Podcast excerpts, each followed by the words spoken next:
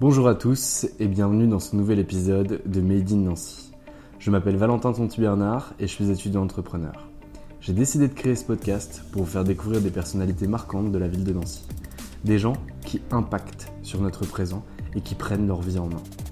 Aujourd'hui, j'ai la chance et le plaisir de recevoir Totis. Enfin, Thibaut Arnoux, le fondateur de Media Totis. Thibaut, c'est un mec super qui est aujourd'hui mon ami et qui va vous parler de son projet, de ce qu'il a développé. C'est un mec que je respecte beaucoup pour toutes ses capacités, pour le temps qu'il passe à développer son projet et pour toute son implication et son envie. Thibaut est un mec super et j'espère que la conversation avec lui vous plaira. Vous pouvez nous suivre sur Made in Nancy, sur Instagram ou sur Facebook et écouter nos podcasts sur iTunes Podcast et sur SoundCloud. Bonne écoute. Bonjour à tous et aujourd'hui j'ai le plaisir de recevoir euh, un entrepreneur que j'ai rencontré euh, un petit peu par hasard et qui est aujourd'hui devenu un ami donc euh, je suis très enchanté de le recevoir. Il s'appelle Thibaut Arnoux. Salut Thibaut. Salut Valentin. Eh bien écoute, je suis vraiment enchanté de te recevoir aujourd'hui. on va commencer de façon assez classique comme on le fait généralement sur Made in Nancy. Est-ce que tu pourrais me parler de toi et de ton parcours? Ok, super. Donc j'ai 22 ans, j'ai grandi en région parisienne à Montmorency. Euh, j'ai effectué euh, mes études là-bas, donc euh, mon lycée à Montmorency. Ensuite, j'ai eu mon bac, je suis parti en classe préparatoire à Cergy, toujours en Ile-de-France. Et à la suite des deux années en classe préparatoire, j'ai intégré ICN Business School, donc l'école de commerce de Nancy. C'est comme ça qu'on fait le rattachement avec Made in Nancy. C'est parce que tu as fait trois années d'études à, Nancy. Exactement. À ICN. Et, et voilà, donc j'ai passé des super années à Nancy. J'ai ensuite créé mon entreprise, donc Totis, avec deux amis d'enfance. Et euh, là, donc, je suis en césure. Donc, c'est un peu, pour ceux qui ne connaissent pas, c'est une année entre le M1 et le M2 où on fait des stages. Et euh, donc voilà, j'ai fait mon premier stage euh, à Cassib, au Crédit Agricole CIB, et mon deuxième stage à la Bourse de Paris. Ok, super. Donc on va, tu nous as donné beaucoup d'informations et on voit un petit peu le panel de ta carrière universitaire entre guillemets. Donc du coup, on va un peu revenir sur tout ça. Donc tu passes ton bac S, euh, ton bac ES pardon. C'était en quelle année tu l'obtiens? En 2012-2013 environ? 2014. 2014. Ok, super. Et après, du coup, tu décides d'intégrer une classe préparatoire. Donc c'est ECE, e, c'est ça? ECE. ECE, ok.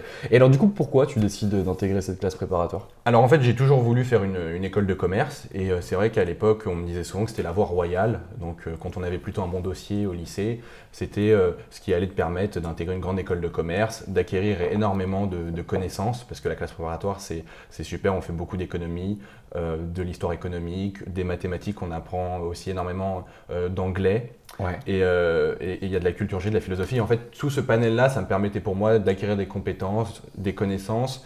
Et euh, ça, ça, me permettait aussi d'approfondir un peu le lycée, parce que je restais un peu sur ma faim. Et euh, j'avais pas envie de me spécialiser dans un domaine particulier comme euh, ça aurait pu être le cas euh, si je partais en droit ou en économie où on fait qu'une matière. D'accord. Et donc du coup, ça a été quoi les, les, temps forts et les temps faibles de, de ces deux années de prépa? Est-ce que tu as eu des, des, grosses difficultés, des moments de doute? Parce qu'on dit souvent qu'on apparente souvent la passesse à la prépa en disant que c'est une longue traversée du désert où tu vas énormément travailler dans un cadre où il y a quand même pas mal de pression. Et du coup, quoi, comment toi tu l'as ressenti? Alors c'est vrai que ça a été assez compliqué, surtout moi je venais d'un lycée public, donc Jean Jacques Rousseau à Montmorency, euh, où euh, quand je suis arrivé en classe préparatoire, la, marche était très haute. Ça veut dire que j'ai toujours eu 15 de moyenne en maths, par exemple, au, lycée. Je suis arrivé en classe prépa, euh, je me suis tapé des 0, des 1, des 2, et, ça fait mal. Et, en fait, ça a été assez dur parce que il demande, il y a un vrai niveau qui est demandé dans toutes les matières. Et, voilà, moi j'avais beaucoup de lacunes en espagnol, en anglais et en mathématiques. Et donc ça a été dur de suivre le rythme. En plus de ça, à l'époque, euh, bon, bah, même si mon meilleur ami était avec moi, en, Clément Moussy, qui est devenu mon associé, euh, était avec moi en prépa, la majorité de, mes amis étaient partis à la fac ou déjà en école de commerce post-bac. Et donc ils avaient beaucoup plus de temps euh, que moi. Et donc voilà, c'était un moment où tu perds un peu de vue tes amis parce que tu as beaucoup de travail. En même temps, tu as des mauvaises notes. Tu te demandes vraiment si ce que tu fais, ça va payer. Et, voilà, et donc c'était deux années de souffrance, mais aujourd'hui je suis fier d'avoir fait ces deux années de classe préparatoire et évidemment je recommande euh, aux étudiants d'aller en classe préparatoire. Et alors, est-ce qu'il y avait un vrai soutien au niveau de ces étudiants? Parce que vous étiez combien? 40, 50 euh? Ouais, un peu moins de 40. Ouais, un peu moins de 40. Et il y a un vrai soutien entre les différents étudiants ou il y a déjà une, pression par rapport aux écoles que vous allez pouvoir euh, intégrer par la suite? Alors souvent on dit qu'en classe préparatoire, les étudiants d'une même classe sont en concurrence pour les concours et donc sont entre guillemets méchants entre eux. Non, moi je venais, euh, j'étais dans une classe préparatoire euh, qu'on appelle euh, une classe préparatoire de secteur, Ouais. euh, donc qui est pas Henri IV, c'est pas. Et, et donc en fait il y avait beaucoup plus de, comment dire, de soutien, il y avait une vraie entraide entre les étudiants. Et puis vraiment ce qui est bien par contre, c'est les professeurs sont quand même à l'écoute. C'est pas comme par exemple on peut voir à la, à la faculté où souvent les professeurs font leurs cours et s'en vont. Là il y a vraiment un soutien, il y a des calls où c'est le moment de remettre à plat les choses qu'on n'a pas comprises. Euh, donc voilà, grosso modo, il y avait une vraie entraide et, et c'était assez intéressant. D'accord, ok. Donc à l'issue de ces deux ans, tu passes différents concours pour intégrer euh, le programme Grandes Écoles, c'est ça, dans Exactement. différentes euh, écoles de commerce. Et donc du coup, tu t'en passes combien? Alors en fait, moi j'ai passé euh, 30 écoles de commerce. Parce Ah, fait, c'est- réuni en, en- en deux banques d'épreuves. Ouais. Donc tu as BCE et Ecricom. Euh, c'est deux banques d'épreuves qui te font passer en gros la majorité des euh, écoles de commerce. Ils ont centralisé, centralisé les choses pour éviter qu'il y ait des centaines de milliers d'épreuves à droite ou à gauche. Donc ça dure quand même trois semaines les concours, donc c'est dur. Euh, et voilà, donc j'ai passé toutes les écoles, donc d'HEC à, à, voilà, donc, top 30 des écoles de commerce.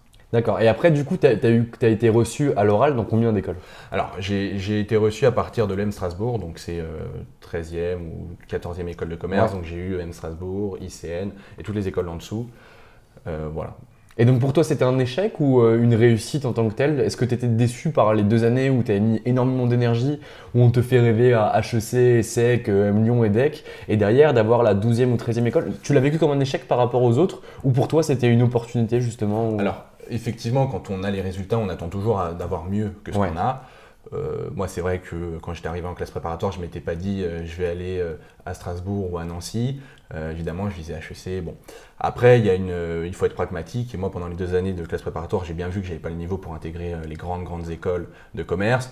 Et finalement, j'étais assez content de ce que j'avais eu parce que, voilà, comme je te l'ai dit, j'avais des lacunes en mathématiques et finalement, je m'en étais pas si mal sorti. Oui, donc c'était vraiment déjà une réussite personnelle, puisque Voilà. dans- pendant ces deux années, bah, du coup, tu m'as dit que tu avais commencé avec 0, 1 ou 2 en maths. Du coup, tu as énormément progressé, et donc du coup, tu as rempli le défi, tu as rempli le challenge que tu t'étais fixé. Et donc, du coup, as, donc, on est en 2016, tu fais tes deux années euh, de, de prépa. Mm. Ensuite, tu as le choix entre Strasbourg, Nancy et toutes celles qui suivent. Ouais. Pourquoi Nancy?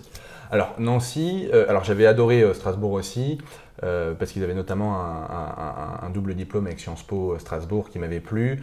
Non, ce que j'ai aimé à Nancy vraiment, enfin ICN Business School, c'est le, le campus déjà, le campus Artem, qui Ouais.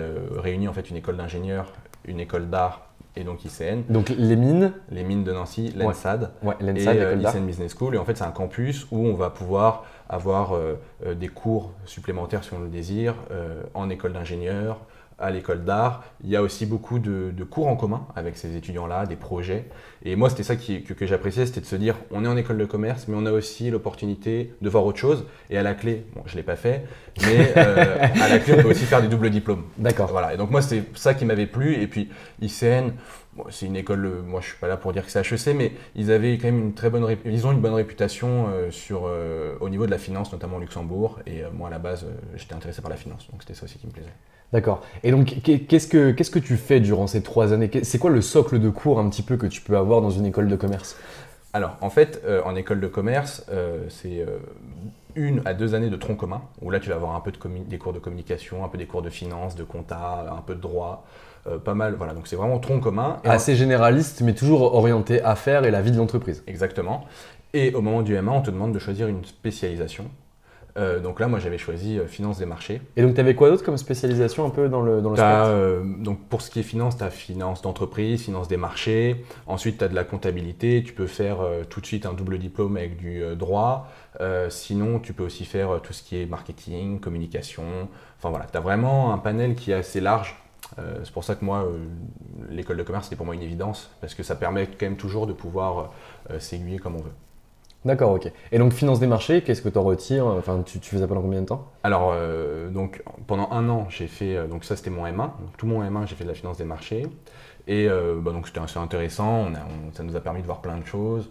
Euh, ensuite, ça m'a permis aussi euh, d'avoir, de pouvoir postuler en finance, donc dans une banque d'affaires, donc le Crédit Agricole CIB, et euh, en, césure. Mais sinon, dans la spécialisation, après, ça reste que une journée et demie de spécialisation. On a quand même toujours des toujours le tronc commun. On toujours ça, ça c'est super intéressant parce qu'en vrai, tu, tu, tu, sais tout faire entre guillemets quoi. C'est ça. Alors moi, ça m'embêtait un peu des fois parce que quand tu es en finance des marchés, qu'on te demande encore de valider des matières de communication ou je, ne sais quoi. Bon, des fois, c'est un peu agaçant parce que tu as envie de, vraiment travailler ces matières-là et au partiel, tu es quand même obligé toujours de devoir travailler d'autres matières qui t'intéressent pas. Mais aujourd'hui, c'est quand même utile parce que tu nous as parlé de Tekis tout à l'heure. Finalement, c'est quand même une bonne chose, tu vois, qu'il y a quand même un intérêt de conserver ce tronc commun. Exactement. Euh, et, voilà. Et donc, ensuite, bon, mon année de césure. Donc là, c'est un an qu'on choisit. Ça, c'est vraiment la force en école de commerce. C'est tu fais un an où tu fais ce que tu veux. Donc, soit tu pars en séjour à l'étranger, euh, six mois pour, pour, voilà, pour monter en compétences dans d'autres domaines, soit tu fais des stages euh, soit en France, soit à l'étranger.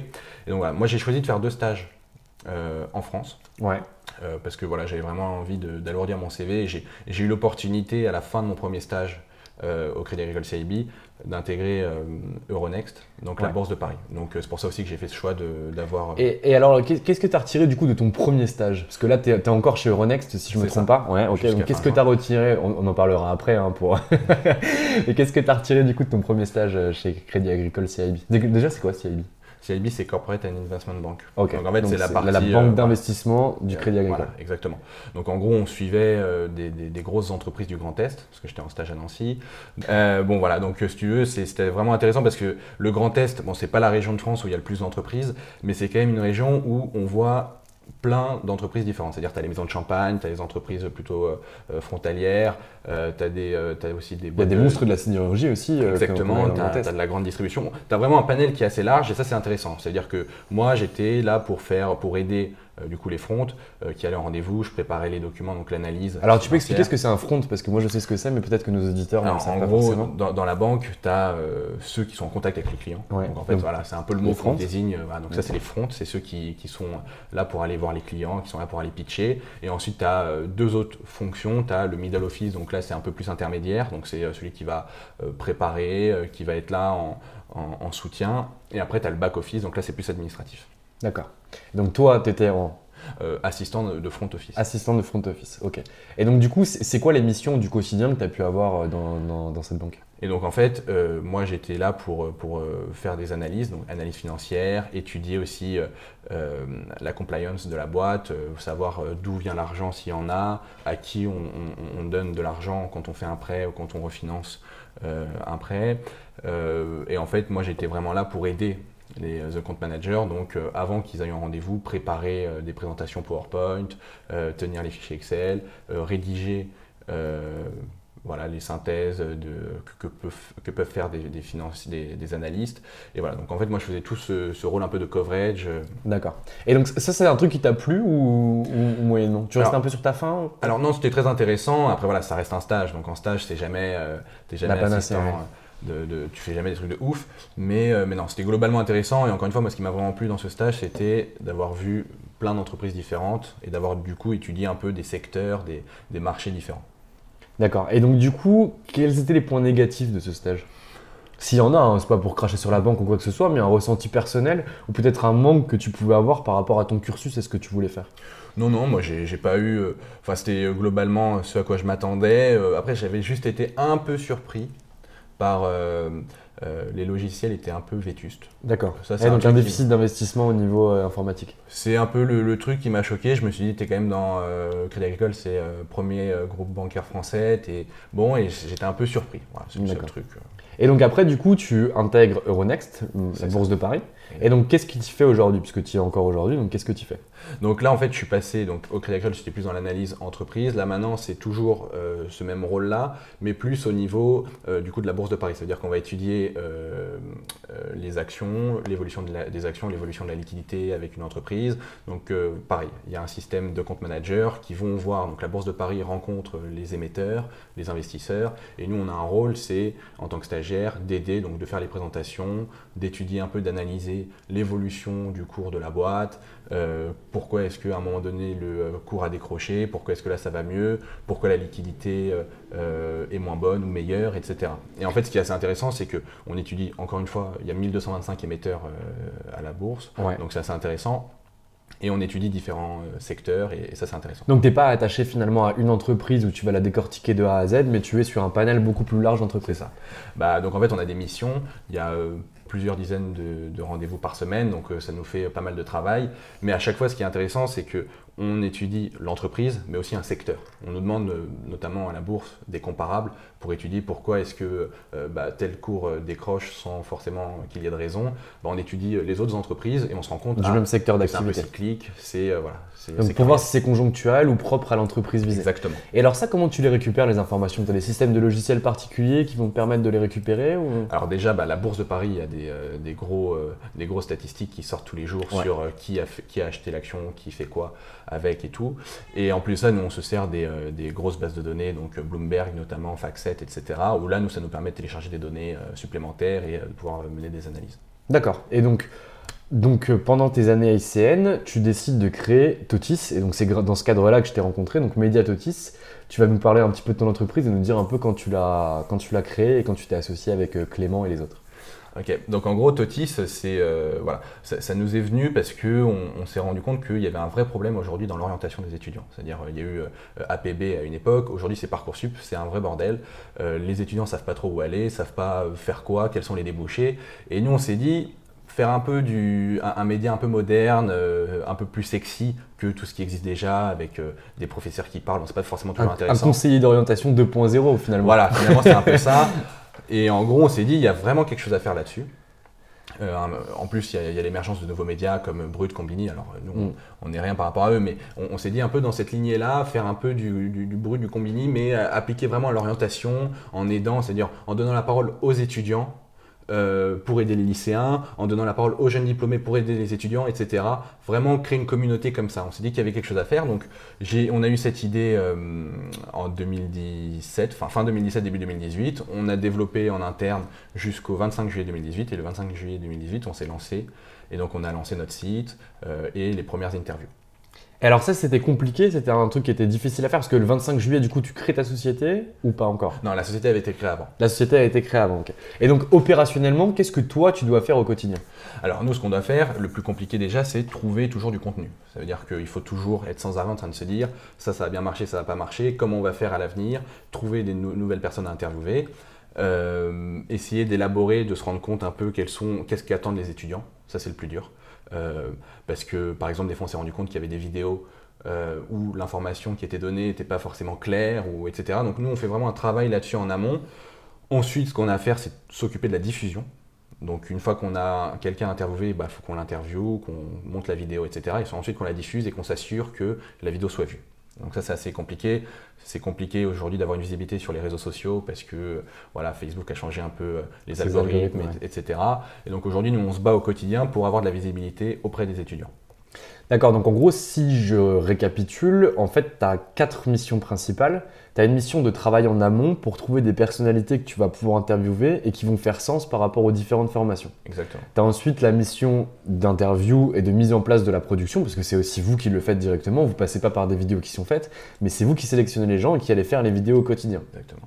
Ensuite, tu as un travail de diffusion au niveau des différents canaux dont vous disposez, donc Facebook, votre site internet, Instagram, etc. Et derrière, tu as un travail d'analyse par rapport à la, la, vision qui a été faite, la compréhension qui ont été faites par les étudiants. Et donc, si je récapitule, c'est à peu près les, quatre principales missions que vous pouvez avoir euh, chez vous. Voilà. Alors ça, c'est sur la partie, encore une fois, euh, contenu et euh, visibilité de l'entreprise. Ensuite, on a évidemment d'autres fonctions. voilà, donc par exemple, nous, on s'est organisé. Ce qui est bien, c'est donc je me suis associé avec euh, deux amis d'enfance, donc Pierre-André qui lui est euh, plutôt ingénieur, donc c'est lui qui va s'occuper de tout ce qui est site internet, etc. il, là, il est en train de développer une application avec son beau-frère qui s'appelle Vincent. là, ensuite, il y a Clément, donc Clément aussi qui est aussi mon meilleur ami, qui est lui étudiant à Ketch Bordeaux. Ouais. Et donc lui qui s'occupe plus du bizdev, donc relations avec les entreprises, relations avec les grandes écoles, etc. Pour aussi que nous, on puisse aussi avoir des rentrées d'argent. D'accord. Et donc, déjà, une question par rapport à l'association. Donc, toi, tu es sur Nancy, tu es aujourd'hui à Paris en stage, Clément est à Cage, et Pierre est À Lille, à, Lille. HEI dans une Alors, des- comment une société avec trois associés qui sont chacun plus de 400 km des uns des autres, tu t'es dit que ça pourrait marcher? Ou qu'est-ce qui, qu'est-ce qui, enfin, qu'est-ce qui fait que ça marche entre vous? Bah, en fait, no- notre atout, c'est, euh, comme je te l'ai dit, de, de se connaître depuis euh, tout le temps. On s'est Ouais. toujours connus. Et donc, en fait, on a un socle commun qui est l'île de France. C'est-à-dire que même nos mères se connaissent, on, a grandi plus ou moins ensemble. Et, et en fait, euh, on, se- on- on- on se voit toutes les semaines à Paris. Et ça nous permet non seulement de faire un point, mais aussi d'établir une stratégie, de se voir en face-to-face. Et la semaine, on est chacun dans nos villes, même si moi maintenant je suis à Paris, mais je vais revenir à Mm. Nancy pour mon M2. euh, la semaine, on est quand même en contact au quotidien euh, via les réseaux sociaux. D'accord, donc c'est vraiment l'amitié qui, qui fait que ça fonctionne entre vous en fait. Exactement. Et en plus, c'est vraiment un atout parce que ça nous permet de, de tout se dire toujours euh, qui fait quoi, qu'est-ce qu'on peut éventuellement améliorer, etc. Donc ça c'est super intéressant. Donc du coup vous créez votre société quand du coup? En mai. Vous créez votre 2018. société en mai. Et du coup au niveau de la répartition du capital à la base, est-ce que ça pose des difficultés ou pas du tout? Alors en fait, euh, non, pas du tout. Au tout début, euh, ce projet-là, il y avait juste Clément et moi. D'accord. Et ensuite, on a, on, on a, on a rajouté Pierre qui était, euh, voilà, parce qu'il était vraiment très motivé par le projet et qui pouvait vraiment aussi nous apporter quelque chose de différent, puis- puisque lui il est un ingénieur et ça venait compléter nos profils plutôt commercial. Ouais. Euh, non, profils commerciaux. et, euh, et, et si tu veux, euh, donc du coup, voilà, on, on s'est un peu arrangé. Donc au début, on avait créé la boîte juste avec Clément, Ouais. nous deux, et ensuite, bah, on a inclus Pierre dans le capital. D'accord. Et aujourd'hui, du coup, vous en êtes où? Est-ce qu'il y a d'autres- personnes qui sont rentrées au capital? Euh, Est-ce que vous avez créé euh, des liens avec différentes entreprises? Ou est-ce que vous travaillez toujours tous les trois finalement? Alors non, on- en fait, on, a euh, ouvert récemment du coup notre capital, donc à un autre ami qui s'appelle Sacha Fremerman, qui lui est euh, étudiant, mais qui, a, qui est étudiant aussi en école de commerce, mais qui, a, qui est vraiment euh, un très bon écrivain, si je puis dire. C'est-à-dire il aime écrire des articles, donc ça c'était aussi quelque chose qui pour nous pouvait un peu nous soulager d'avoir quelqu'un qui allait écrire des articles euh, pour nous. Et ensuite, on, a, on, a, on, on s'est rapproché de- d'un autre média étudiant qui, qui, qui performe en ce moment, qui est assez connu dans les écoles de commerce, c'est Up to School, Ouais. donc via Major Prépa et Business School. Et donc eux, en fait, ils, ils ont vu notre projet, ils ont été intéressés, ils nous ont dit, franchement les gars, c'est pas mal ce que vous faites. On peut vous apporter un peu, un peu plus de réseau, un peu plus de visibilité. Est-ce qu'on pourrait pas s'associer? Et nous, on leur a dit, euh, c'est, nous, c'est une occasion à, à ne pas rater pour nous. Donc voilà, ils sont aussi rentrés dans le capital. Ouais, Super. Et donc, vous commencez au début, donc je suppose qu'il faut du matériel pour pouvoir filmer des gens. Il faut aussi beaucoup se déplacer, parce que vous vous déplacez partout en France. J'ai vu vos différentes interviews, il y a des gens de partout. Donc, comment vous faites euh, au début? Que- que- de, de quel matériel vous avez et comment vous vous financez? Alors en fait, nous déjà, on a un gros avantage, c'est d'avoir TGV Max. Ça, c'est vraiment, ça, je remercie la SNCF. Clin d'œil à la SNCF. Ça, je remercie là-dessus la SNCF parce qu'on critique souvent la SNCF. Bon, ça, c'est vraiment un truc qui nous, nous a sauvés. On n'aurait pas pu se payer des billets comme ça pour aller à droite à gauche. Et ce qui est bien avec TGV Max, c'est on, on regarde le matin, on prend les billets et hop, on part faire l'interview. Et donc voilà. Ensuite, au niveau du matériel, c'est un peu homemade. Ça veut dire qu'on on filme avec nos iPhones, avec un trépied euh, qui vaut 45 euros. Et voilà. Ensuite, on a un travail de montage. Mais si tu veux, au niveau du matériel, ça n'a pas été un investissement euh, colossal. Voilà, nous on voulait vraiment faire un truc homemade et en se disant qu'un truc simple bien fait, c'est tout aussi bien qu'un truc euh, compliqué. Et alors, du coup, aujourd'hui, vous avez déjà des partenariats avec différentes entreprises. Comment vous arrivez à vous rémunérer euh, au niveau Alors, de, de Totis? Ça, c'est la grande question. Euh, un média, c'est toujours compliqué pour que ce soit rentable. Donc, nous, on a deux voies de financement Ouais. principales. C'est d'une part les entreprises, donc les entreprises qui parlent aux jeunes, donc voilà, les entreprises de convoiturage, euh, qui s'adressent aux jeunes dans leur offre, et aussi les entreprises qui ont du mal à recruter. Il y a énormément d'entreprises, on est souvent attiré, les étudiants aujourd'hui connaissent certaines entreprises, mais pas beaucoup, et il y a des entreprises qui ont du mal à recruter. Et donc nous, en fait, on peut leur donner de la visibilité via, nos- via notre visibilité au sein des réseaux sociaux. Et voilà, donc ça, c'est les deux euh, Source de financement. voilà, sources de financement. Et ensuite, on en a une troisième à étudier, mais on va également aussi essayer de se rapprocher de certaines écoles euh, qui aimeraient euh, mettre en avant une ou deux filières, enfin une ou deux offres. Voilà, ça, ça pourrait être un autre moyen aussi de, de financement. Donc un, un moyen de financement finalement qui est, qui est tripartite avec euh, trois offres bien, euh, bien propres à, à chaque secteur. Et comment du coup vous gagnez en visibilité sur les réseaux? Parce que tu me disais que du coup Facebook avait euh, modifié ses algorithmes et que du coup toi tu gagnes de l'argent si tes vidéos sont vues. Parce que si tes vidéos sont pas vues, les entreprises voudront pas travailler avec toi et les écoles non plus. Donc comment vous faites euh, par rapport à ça pour gagner en canaux de diffusion? Alors, on a deux choses qui nous ont permis de, gagner vraiment en visibilité. C'est la première, c'est un partenariat avec euh, Mon Amphi, donc une entreprise qui est aussi spécialisée dans, dans, l'éducation. Et en fait, eux, ils ont été très intelligents. Ils ont récupéré la majorité des groupes étudiants. Donc, dans chaque ville étudiante, tu as étudiants de Nancy, étudiants de Bordeaux, etc. En fait, c'est des groupes un peu sur Facebook où chacun met euh, ses appartements quand il part, des offres, des bons plans. Et en fait, nous, on a fait un partenariat avec eux euh, parce que ça allait nous permettre de, diffuser nos vidéos sur ces groupes-là. donc en fait, tout de suite, on a une base d'étudiants qui vont voir nos vidéos. Et ensuite, ça va interagir, les gens vont commenter, euh, qu'est-ce qu'ils racontent comme conneries, ah c'est bien ce qu'ils disent, regarde, ça peut t'intéresser, toi, tu as des questions, etc. Et donc, avec ça, déjà, ça nous a vraiment donné une vraie visibilité. Et ensuite, on, on s'est rapproché des grandes associations.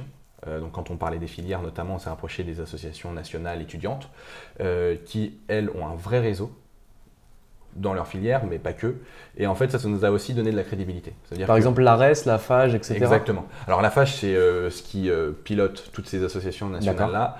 Mais voilà, donc en fait, ça nous a permis, par exemple, quand on, quand on interviewait, parce qu'on a voulu faire des vidéos sur tous les cursus, toutes les filières, et en fait, ça nous permettait tout de suite de toucher euh, énormément de personnes. Donc ça, c'était un vrai avantage.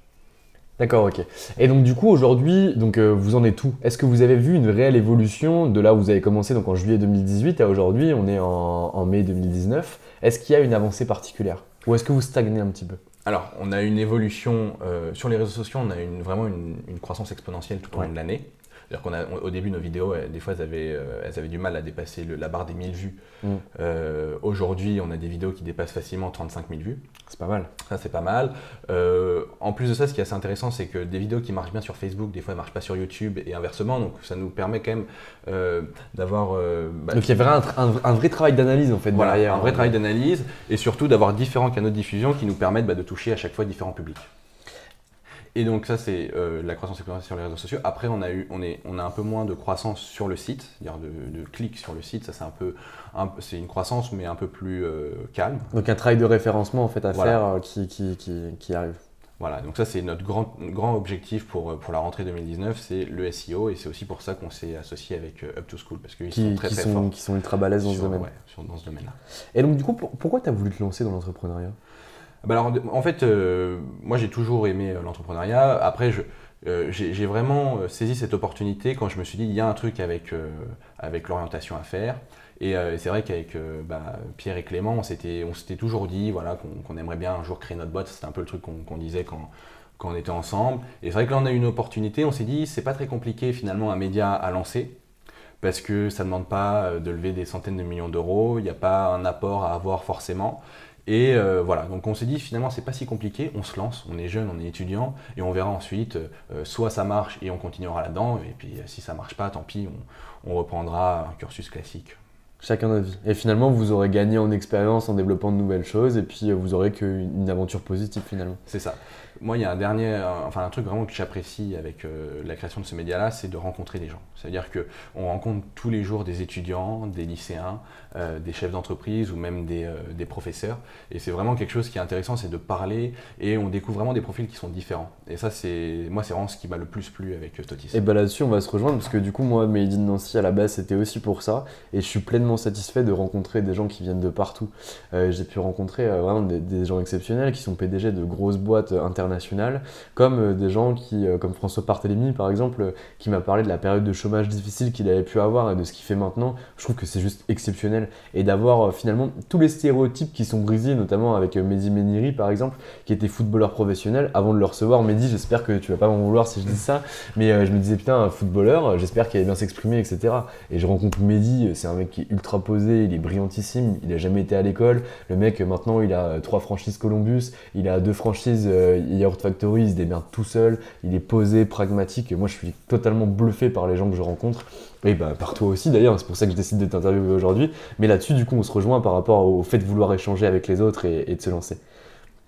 Ouais, ça c'est vrai que c'est vraiment quelque chose d'important. Et, en plus de ça, je pense que toi c'est pareil, mais euh, ça nous permet nous aussi derrière d'apprendre et, euh, et, de comprendre aussi pas mal de choses. Et en plus de ça, euh, ce qui est bien avec Totis, c'est que moi, ça m'a permis aussi d'évacuer certains préjugés, parce qu'il y a énormément de préjugés sur les filières. Sur les filières de soins infirmiers, sur les filières STAPS, de sage-femme, etc. Et d'être au contact auprès des, étudiants et même des professionnels qui travaillent, qui sont investis, qui se donnent du mal tous les jours on se rend compte que voilà qu'il y a des préjugés, qu'il faut les combattre et que et que voilà il y a un vrai talent dans toutes les filières en France. Est-ce que vous avez réussi à créer une communauté Par exemple, je pensais à quelque chose, ça vient de façon instinctive, mais tu me disais que par exemple tu faisais des trucs pour la formation, notamment IFSI, sage-femme, etc., pour casser les préjugés. Est-ce que vous avez créé par exemple des groupes où les gens communiquent ensemble par rapport à ces filières-là? Par exemple, un groupe qui s'appellerait euh, Totis infirmier ou euh, Totis sage-femme et que les gens finalement se regroupent à l'intérieur et puissent échanger par rapport aux problématiques, à leurs ambitions, aux différentes formations qui existent dans ce domaine? Alors, euh, c'est une très bonne idée. Bon, ça existe déjà en fait, parce que les associations nationales étudiantes dont je t'ai parlé, elles justement, c'est comme ça qu'elles marchent. Des grands groupes euh, étudiants où en gros, tout, par exemple, tous les étudiants en soins infirmiers de France vont être dans le même groupe, chacun va pouvoir échanger. Ça, c'est déjà le cas. Donc, la FNISI, par exemple, qui est la Fédération nationale des étudiants en soins infirmiers, eux, ils marchent comme ça avec le réseau. Et c'est intéressant. En plus, ils font euh, énormément de rassemblements très fréquemment. Donc, tous les étudiants en soins infirmiers se rejoignent, je sais pas, tel jour à la Baule, le lendemain à Toulon. Et en fait, ça permet vraiment de créer des communautés. Et donc, ça, c'est intéressant. Donc, ça, nous, on n'a pas besoin de le faire parce que ça existe déjà. Après, nous, ce qui est important et, qui est intéressant et qu'on va faire à partir de septembre 2019, c'est de créer une grosse communauté d'entraide nationale, donc un groupe TOTIS, où là, pour le coup, il y aura tous les lycéens dessus, euh, des étudiants, et chacun pourra un peu poser des questions, euh, s'informer, etc. Donc, ce sera un peu fourre-tout, il faudra bien le, des règles claires, mais voilà, on y pense et on se dit pourquoi pas lancer ça. Bonne chance au modérateur. c'est un vrai travail. Et alors du coup, c'est quoi les, les, difficultés que tu as eues euh, au quotidien? Parce que la création d'entreprise, tout le monde dit que c'est simple, et c'est vrai qu'aujourd'hui c'est devenu simple de créer une boîte, mais de la faire vivre et de la faire fonctionner, c'est beaucoup plus compliqué. Est-ce que toi, tu avais des, des appréhensions par rapport à ça, à la comptabilité, au droit au financement, aux réglementations ou pas du tout? Alors c'est vrai que, voilà, donc moi j'avais un profil euh, business, donc euh, tout ce qui était, euh, enfin comptage, je touchais un peu, mais c'était quand même assez léger. Et alors droit, etc., c'était vraiment, ça me faisait peur. J'avais un peu la phobie. Mais bon, ce qui est bien, c'est que tout de suite, je me suis rapproché de gens compétents dans le domaine. Par mmh. exemple, pour le droit, je me suis rapproché de quelqu'un de, très compétent, Valentin Tonti Non. Et, et, et, sinon, voilà, il faut bien s'entourer. J'avais vu une fois une interview de Xavier Niel qui disait la, la, chose la plus dure dans l'entrepreneuriat, c'est de bien s'entourer. Et c'est vrai qu'on ne peut pas tout faire euh, nous-mêmes. Euh, donc ce qu'il faut, c'est s'entourer de bonnes personnes compétentes dans leur domaine et interagir avec eux. C'est ça, mais c'est tout à fait vrai, et d'autant plus par rapport à la phrase que tu viens de citer de Neil, je, reviens là-dessus, mais c'est que l'entrepreneuriat, en fait, ça fleurit un petit peu partout, et il y a beaucoup de bullshitters dans le domaine, ou des gens que tu vas rencontrer, tu vas avoir l'impression qu'ils pèsent énormément, parce que derrière, ils vont avoir un charisme, un standing, ils vont être présents sur les réseaux, mais derrière, tu te rends compte qu'il n'y a pas grand-chose, et donc du coup, c'est extrêmement difficile de s'associer avec la bonne personne, ou de se rapprocher de la bonne personne, et il faut faire vraiment attention aux signaux qui peuvent être envoyés. Enfin, en tout cas, c'est ce que moi je retire comme, comme, euh, comme enseignement, je sais pas si c'est pareil pour toi, mais c'est vraiment quelque chose que j'ai que, que eu à vivre et qui est assez compliqué. Moi, moi, il y a un truc qui m'a frappé, c'est euh, sur LinkedIn, depuis que j'ai mis euh, cofondateur de Totis, je reçois des centaines de messages, enfin des centaines déjà plus, mm. enfin des dizaines de messages de conseillers, de, de gens qui veulent me vendre des services. impressionnant. Je sais pas où, mon numéro de téléphone, euh, où est-ce que j'ai foutu mon numéro de téléphone, mais c'est pareil, je reçois des appels au quotidien de mm. gens qui veulent me vendre des services, des trucs. Et ça, c'est un peu aussi un, problème parce que c'est chronophage de, de, répondre à ces gens-là, de leur dire qu'on n'est pas intéressé, etc. Et ça, moi, c'est pour ça que moi, je suis un peu un, peu perplexe vis-à-vis de LinkedIn parce que je trouve que c'est un peu un réseau social de bullshitter où chacun y va de sa petite analyse, chacun y va de son petit truc et des fois il n'y a pas forcément de fond. Alors moi j'utilise j'utilise ce réseau, c'est vrai que au niveau des messages, etc., je mets facilement un lu et je ne réponds jamais. Mais je l'utilise surtout, en fait, quand tu te connectes avec une personne pour récupérer ses coordonnées. Par exemple, pour lui envoyer un mail pertinent que tu vas pouvoir faire. Par exemple, moi sur euh, Made in Nancy, c'est ce canal-là que j'utilise. Donc, j'ajoute les gens, je les rencontre euh, via les, coordonnées, j'envoie un mail et derrière, ils me répondent ou ne me répondent pas, ils font leur choix. Et je l'utilise pour autre chose. C'est quand j'ai besoin pour Presto de rentrer en relation avec quelqu'un, j'utilise les pages entreprises de LinkedIn et tu peux trouver les personnes qui travaillent à l'intérieur. Et donc, du coup, si tu as une personne clé à cibler, ou une fonction clé, là je vais l'utiliser. Mais c'est vrai que derrière, c'est un, petit peu. Bah, c'est Facebook, c'est Messenger, c'est euh, tout ce que tu veux. C'est des réseaux de façade. Finalement, on ne sait pas qui est vraiment la personne, mais c'est utile pour trouver quelqu'un, je trouve. Après, je, je... suis d'accord avec toi. Moi, pour moi, il devrait un, peu plus justement se concentrer là-dessus et peut-être modérer un peu plus euh, l'accès, enfin, le fait qu'on envoie des messages comme ça un peu n'importe comment. Ou, ou euh, voilà, moi, ce qui me frappe des fois, c'est les gens, ils mettent des publications un peu de tout, de rien. Euh, bon, des fois, je trouve ça un peu dommage parce que ça, ça spam un peu. Moi, c'est vrai que, comme je t'ai dit, je recevais des, dizaines de mails et c'est ouais, Ouais, moi, j'en ai un peu moins, heureusement, mais c'est vrai que je comprends que ça doit être, ça doit être, ça doit être vraiment chiant. Et puis surtout, tirer le vrai du faux. Il y a, exactement, c'est ça, ça, le problème. C'est exactement comme tu dis, c'est tirer le vrai du faux. Mais euh, on a, on a vu aussi des trucs. Moi, j'ai jamais vu fleurir autant de titres de posts sur LinkedIn. A des trucs, je sais même pas ce que c'est, quoi. ça, c'est vrai que chacun, mais chacun il va de son petit titre, de son petit truc. Après, c'est aussi la société euh, dans laquelle on vit qui est comme ça. Il faut se vendre. Les entreprises se vendent. Quand on a une offre de stage, euh, on a toujours l'impression qu'on va être euh, assistant de Mark Zuckerberg dans l'entreprise. ben, nous, quand on voit nos CV, on a toujours l'impression qu'on a été, qu'on a fait le tour du monde, qu'on est formidable. C'est un peu ça le problème de notre société. Et donc, évidemment, ça se ressent sur LinkedIn. Ouais, je suis d'accord avec toi. Et est-ce que tu aurais des, conseils à donner à quelqu'un qui voudrait se lancer aujourd'hui, un jeune, un entrepreneur qui dit, bah voilà, moi j'ai une idée ou peut-être même pas d'idée, j'ai envie d'entreprendre, qu'est-ce qu'il faut que je fasse absolument? Moi, j'ai pas vraiment de conseils euh, à donner parce que bon, là, je débute et, c'est plus à moi d'apprendre encore que, mm. que, de donner des conseils. Après, non, il y, a deux choses pour moi qui sont importantes. C'est comme je t'ai dit, bien s'entourer. Ça veut dire euh, prendre son temps, euh, se mettre avec des, s'associer avec des gens fiables qu'on connaît. Et peut-être la deuxième idée, ne pas croire que pour, pour, se lancer dans l'entrepreneuriat, il faut avoir l'idée du siècle.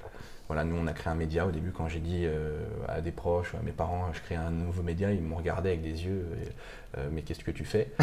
Et euh, voilà, il n'y a pas besoin d'avoir l'idée du siècle, il faut juste parfois aller au bout de son idée, euh, la faire vivre. Et voilà, une fois j'ai discuté avec Constantin Wolfram, donc, qui est le, le, fondateur de Pumpkin, il me disait, nous quand on a créé Pumpkin, personne n'y croyait, aujourd'hui ça marche plutôt bien, parce que voilà, il faut aller au bout de son idée, il faut y croire, et, euh, et, voilà, on, aura toujours la possibilité d'exister. Il y a de la place pour, euh, pour pas mal de, monde. Ah, c'est clair. Et du coup, tu en retires quoi aujourd'hui? Ça fait euh, plus d'un an du coup que tu es dans l'entrepreneuriat, même deux si on compte l'année de, de, naissance de l'idée. Est-ce que tu retires déjà des, hum, je sais pas, des, compétences que tu as pu avoir ou est-ce que tu retires déjà des, des enseignements de ces années d'entrepreneuriat? Bah, alors déjà, il y a le, réseau qu'on peut acquérir parce qu'on est en contact tous les jours avec des, des, dizaines et des dizaines de personnes. Mais sinon, oui, en termes de rigueur, euh, en termes de management, évidemment, j'ai aussi progressé on a progressé en communication, euh, sur le digital, et, etc. Et on apprend plein de choses au quotidien, que ce soit sur le SEO, sur le référencement, euh, sur comment interagir avec les personnes, comment plaire aux étudiants, etc. Il y a plein de choses comme ça qui, sont venues. Et je pense que ça, pour le coup, quel que soit le projet qu'on crée, il y aura toujours énormément de compétences à récupérer derrière. D'accord. Et si aujourd'hui on veut euh, te contacter toi pour avoir des conseils ou peut-être te rencontrer, euh, comment, comment on peut faire? Eh ben alors, on, Thibaut Arnaud sur Facebook, sur LinkedIn, n'hésitez pas. Et, puis si vous avez des, euh, des, des, questions sur l'orientation, n'hésitez pas aussi à contacter Totis. voilà, on fait aussi pas mal, on, on essaye d'aiguiller un maximum les étudiants, les lycéens qui sont en difficulté, ils nous contactent de plus en plus. Et, voilà, donc n'hésitez pas aussi à contacter Totis si l'un de vos proches ou euh, vos enfants, je ne sais pas, euh, quelqu'un a un problème, n'hésitez pas à nous contacter, on pourra essayer de vous aider. Ok, super. Et donc du coup, je finis toujours mes interviews, euh, Thibaut, en demandant à la personne que j'ai en face de moi si elle a une personne donc, qui est en lien avec Nancy à me recommander. Donc ça peut être un homme politique, ça peut être un professeur, ça peut être un, un sportif, un entrepreneur, ou quelqu'un que tu admires pour une phase particulière de sa personne. Est-ce que tu aurais quelqu'un, un nom à me citer ou quelques-uns ou, pas du tout? Alors moi, il y a un professeur que j'ai rencontré à ICN Business School euh, que j'ai beaucoup apprécié. Euh, c'est euh, Christophe Salab-Bourdillon. C'est un, professeur donc, qui, est, on a la chance de l'avoir à parce qu'il est aussi professeur à l'ESSEC et à, je crois, Polytechnique, d'intelligence économique. Et voilà, il, est passionnant. Il est vraiment prenant et je pense que ça fera une super interview made in Nancy. en plus, il est vraiment accessible. voilà, c'était un super professeur. Euh, en plus de ça, au-delà des cours, il nous invite aussi souvent dans les euh, réunions d'investisseurs. C'est quelque chose qui est assez fréquent et euh, c'est très intéressant de rencontrer une entreprise et qui explique bah, les chiffres de l'entreprise. Moi, j'avais été à celle d'Orange. Ils expliquent le bilan, etc., comment ça marche. C'est aussi une occasion de faire du réseau. Et lui nous avait invité à, cet événement-là et, voilà, c'était vraiment super. Eh ben super, eh ben, écoute, je te remercie Thibaut, en tout cas c'était un vrai plaisir de te recevoir, super intéressant, et puis j'espère te revoir bientôt. Ciao. Merci Val.